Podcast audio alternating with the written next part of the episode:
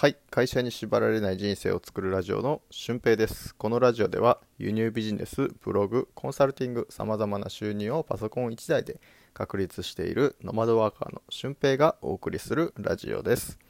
えー、5本撮りの2本目ということでまだ喉の状態は大丈夫です。途中からこう喉がカラカラになってきて、えー、話しづらくなってくるんですよね。まあ単純に計算してもだいたい10分弱とか10分ぐらいの音声なんですけど、まあ、それが5本なんで、まあ、50分ぐらいかかる計算になるんで50分間話し続けると、まあ、大概こう口の中の水分がなくなって、えー、カラカラになってきますがまだ2本目なのでなんとかやっていけてます。はい今回はえー、まあお金の流れについてお話ししていきたいと思います。えー、どういうふうにして収入が生まれるのかとか、うん、どういうふうにして収入源を作っていくのかについてお話ししていきたいと思います。まあ、僕はそのお金の流れっていうのは水の流れと一緒だと考えていてですね例えば輸入ビジネスという大きな川が流れているとしますね。でそこから、えー、自分のこう池に水を引いてくる感じなんですよね。それがあの池を引いてくるための道が大きければ大きいほど収入は大きいんですけどうーんまあそうですね引くっていうのは、まあ、例えば砂浜にこう水が流れてて、えー、砂浜を指でこうなぞったらそっちの方に水が流れていきますよね。うん、それと同じような感じで自分のところに来る水をこうさって引いてあげる感じがこの何かビジネスをする時に自分が収入を得るという感覚なんですよねだから大きな輸入ビジネスという川が流れてたらそこに指をさって引いてあげると自分のところに来るとで、えー、例えば輸入ビジネスの中でも欧米輸入中国輸入韓国輸入タイ輸入とか様々な種類がありますが、えー、その方法、まあ、一つ一つに対して大きな川が流れてるんですよね。まあ、僕は欧米輸入と、まあ、韓国輸入はしてたんですけど今はあの韓国に行くことができないので欧米輸入と、まあ、また新たに始めようかなという感じなんですよね。だからこれが数が多い人は自分のところに入ってくる水の量も多いので必然的に収入が多くなってくると。うん、でまあよくこれで言われるのが飽和状態になっていないかとか、えー、例えば背取りを国内背取りとかをしてる人の中でもうそのビジネスはいろんな人がやってて飽和状態だから利益も少なくなっているよとか、えー、まあ、海外背取りみたいな感じで僕は海外の取引先を作って日本でも販路を作っていって、えー、販売しているという感じなんですけどそれもなんかまあ毎年毎年なんかそれって飽和してるんじゃないのとかもうやってるビジネスプレイヤーが多すぎて新規参入できないんじゃないのっていうことを言うんですけどそうでもないんですよね、うん、自分に必要なだけのこう水を僕は引いてるっていう感じなので、うん、だからそこに対してなんか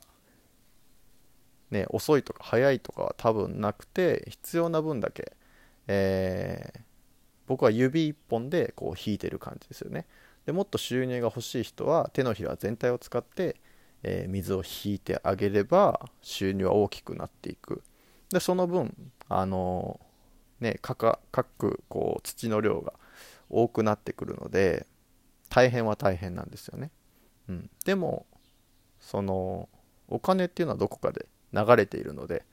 えー、その流れをちょっとだけもらうっていうのがこの収入を作っていくっていうことだと僕は思ってるんですよね。うん、だからこうゲストハウスに流れてるお金の量を、えー、僕が PR したりとか僕が実際に現地に行ったりとか、えー、ブログを書いたりインスタで発信をしたりそうすることによってゲストハウスに流れている、えー、お金をちょこっとだけもらうと。で、逆に僕がそこに泊まりに行って、えー、その大きな流れの中にお金を入れるっていう風な、まあそういう巡りが、えー、お金にはあるんですよね。うん。だからその使うことと、えー、もらうことととかを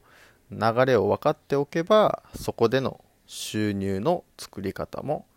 できるんですよね。うん、でコンサルティングも同じで、えー、なんかそのコンサルしている人が多くて飽和状態になってるっていうことも聞くんですけど、うん、実際その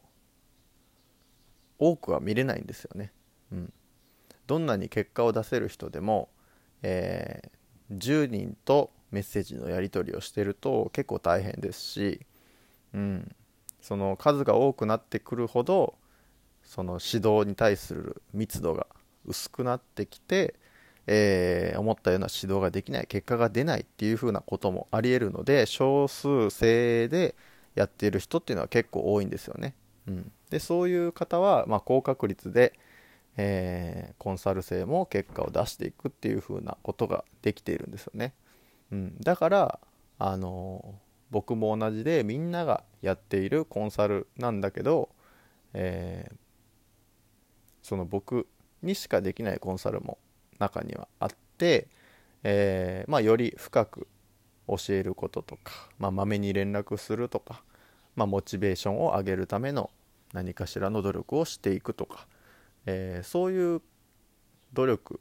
によって、えー、コンサル生の方も結果が出してこれるんじゃないかなって僕は思ってるのでだからそこに対してこう僕のファンというか僕から教わりたいってなってる方がまあありがたいことに来てくださってるので、えー、必然的にその方たちも多分結果が出やすいんですよね。うん、というふうにそのもうマーケットがないんじゃないかなってこう思われてる方って多分たくさんいるんですよね。うん、でもそうじゃなくて自分がこう必要なだけ、えー、お金をもらいたいんならそこにこう自分の池に水を引くような感覚で、えー、コンサルならコンサルの大きなお金の流れにちょっと自分の方に水が引けるようにさっと指で、えー、道を作ってあげれば流れてくるんですよね。うんまあ、そのための道がブログであったりとか、えー、まあ、ブログがメインですね。ブログであったりとか、まあ、発信、情報発信が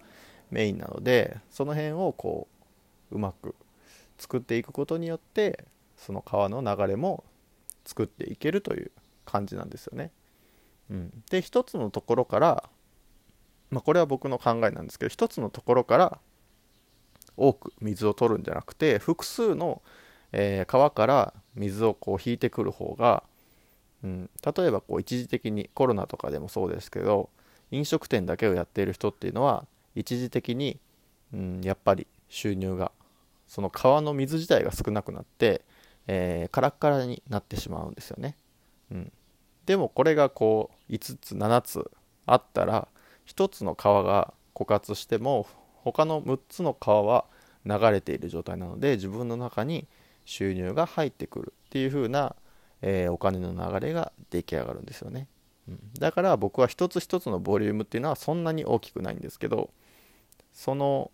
数を増やすことによって、えー、今の収入っていうのを成り立たせているんですよね、まあ、輸入ビジネスコンサルティングあとはブログでの収入とか、えー、ゲストハウスの取材のお金とか。まあそこはまだあんまりなんですけどそういう風な、えー、キャッシュポイントをどんどんどんどん増やしていく。でそのためには自分のところにこうそこから水を引いてあげるような感覚で、えー、伸ばしていけばいいんじゃないでしょうか。まあなかなかこの表現的に言葉だけで伝わるのかどうかなっていう部分はあるんですけどそのイメージを持って行動できる人とそうでない人っていうのは多分結果がちょっとずつ変わってくるのかなと僕自身は思ってます。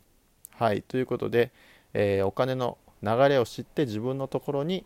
水を引いてきてあげましょうという今回のお話でした、